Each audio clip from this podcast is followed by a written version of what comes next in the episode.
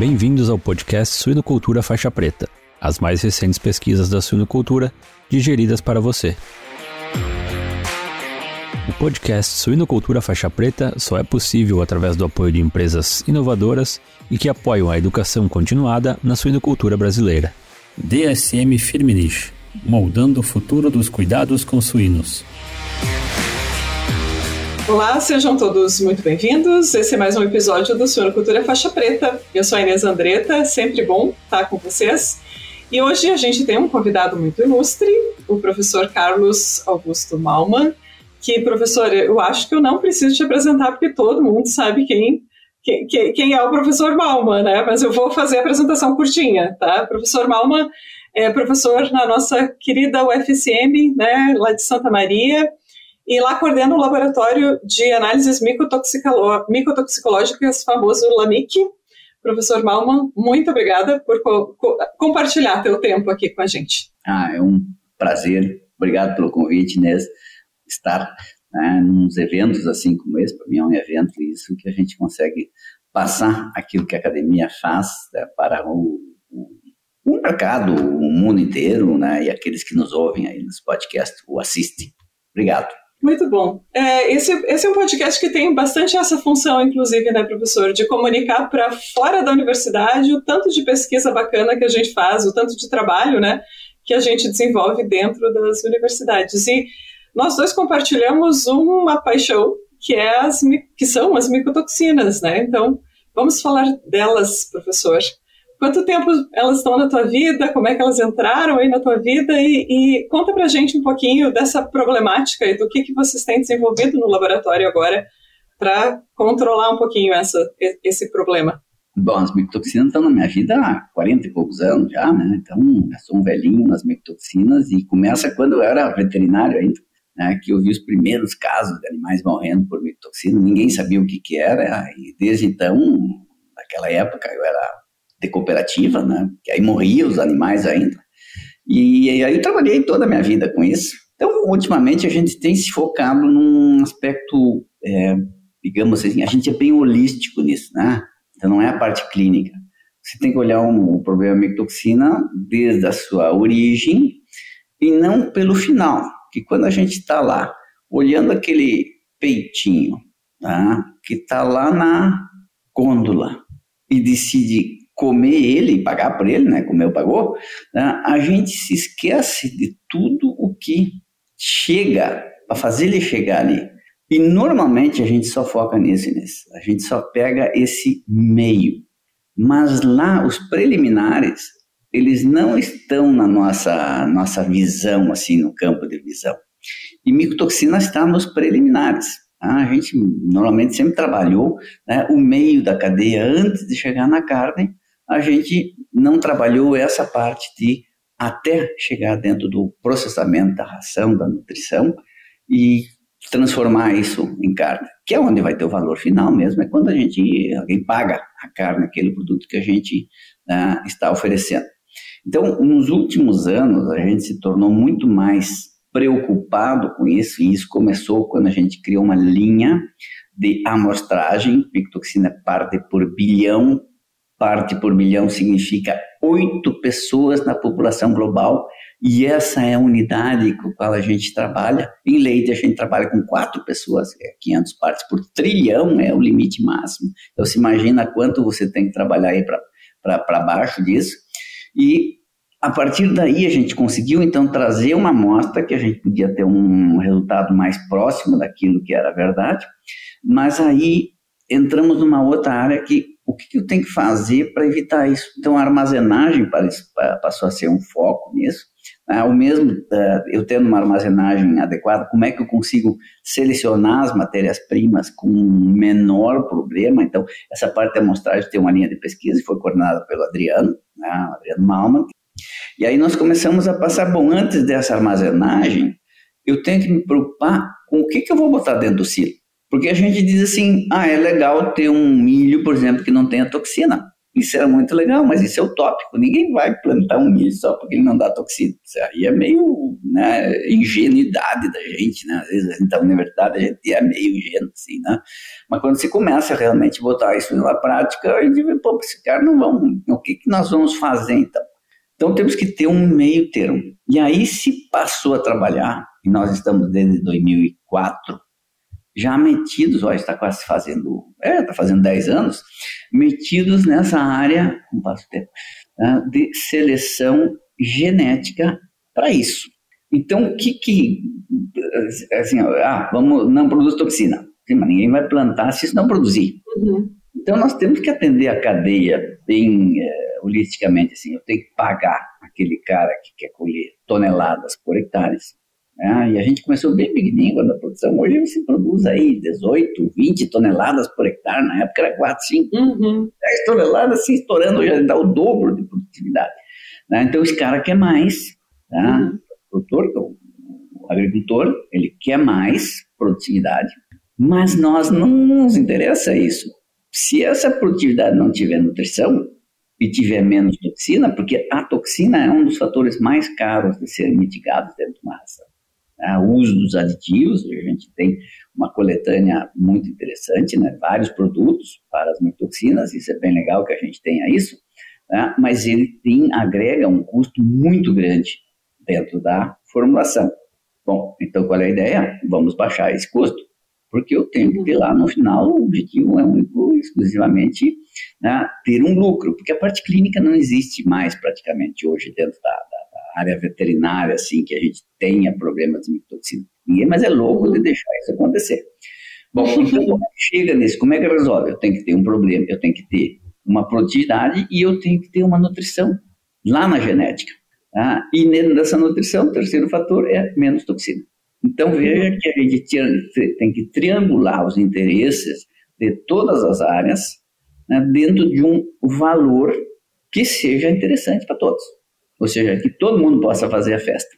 Então, esse é um trabalho de seleção que começou há 10 anos, agora dando conta disso, tá? e a gente já conseguiu grandes avanços. Tá? O problema, às vezes, é como é que você faz, porque o cara não plante o material genético que você não quer.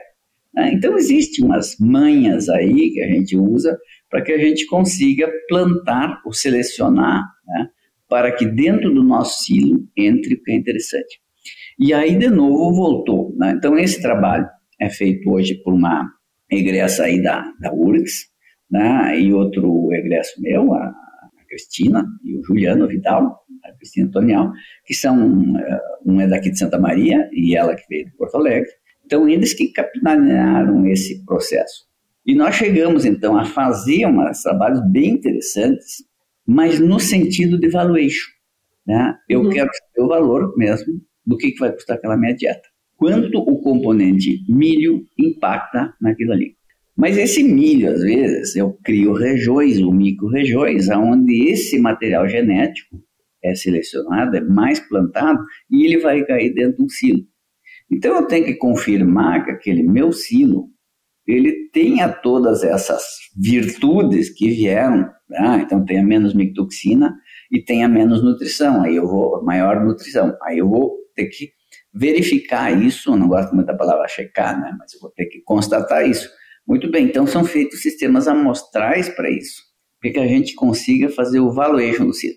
Então a única variável que vai ficar ainda vai ser a logística, porque esse silo pode estar muito longe do, da, da ração que eu quero formular, porque você consegue decidir, você tem 200 silos no, na, na empresa, ah, qual é o silo que eu vou fazer a ração para pintinho? Qual é o silo que eu vou fazer a ração para as matrizes? Qual é o, a dieta dos leitões? Então a gente consegue definir quem é que vai ser usado para quê.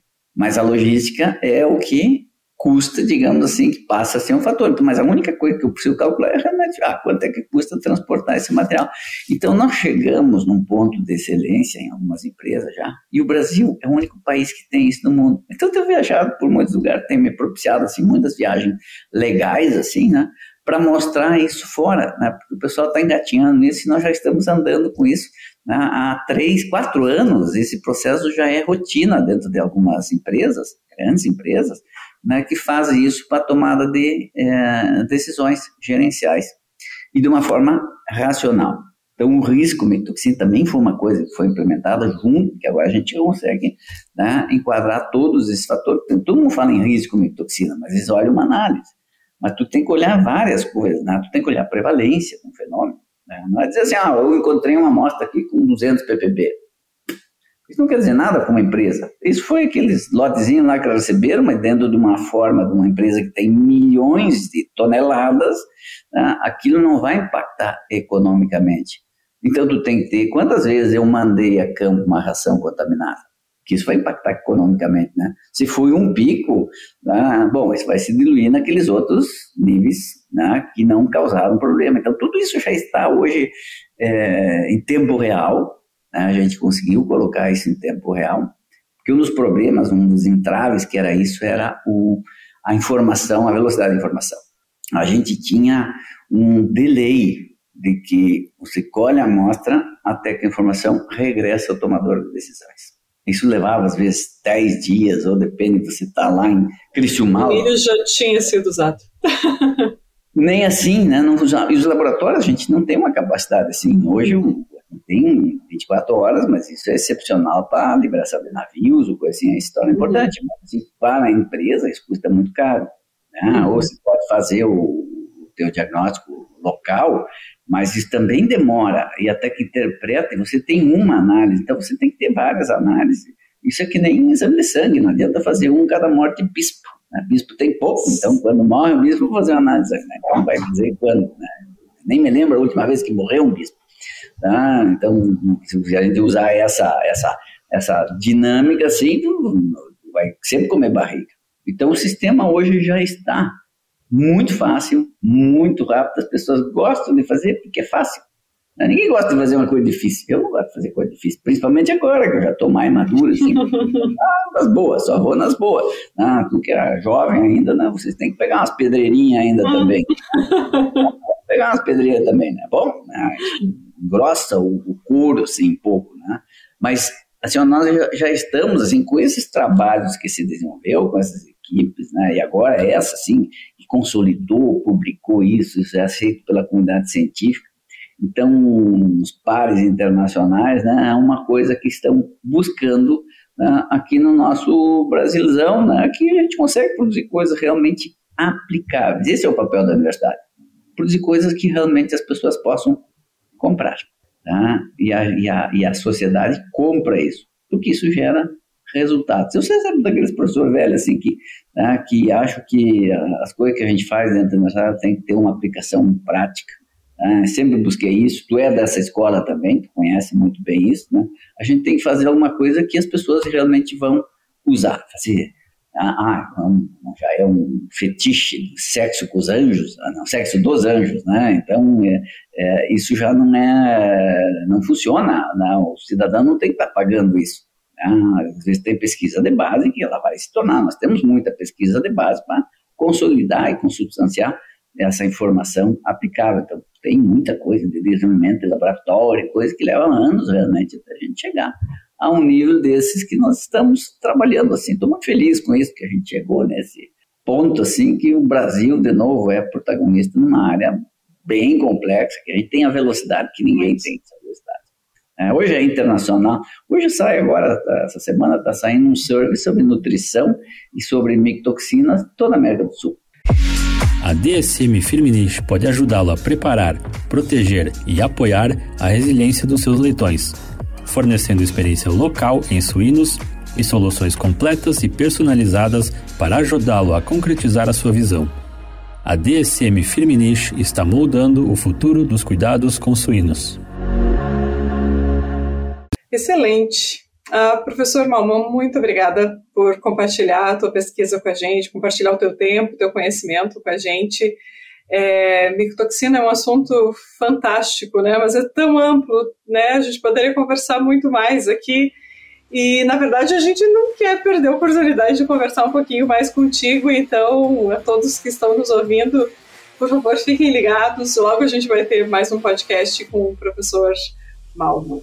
É, muito obrigado a todos que ficaram com a gente até aqui e até a próxima. Oi, pessoal. Eu sou a Inês Andretta, sou host do podcast Suenocultura Faixa Preta e hoje eu tenho um recado importante para os pesquisadores de plantão. É, bom, nós aqui no podcast estamos sempre em busca dos melhores e dos mais recentes projetos de pesquisa para compartilhar com os nossos ouvintes. Então, se você é um pesquisador, tem resultados bacanas e quer vir aqui conversar comigo e compartilhar esses resultados com os nossos ouvintes, esse convite é para você. Manda um e-mail para a gente com os principais resultados. O e-mail é hello@wisenetics.com. A gente aguarda o contato e até a próxima.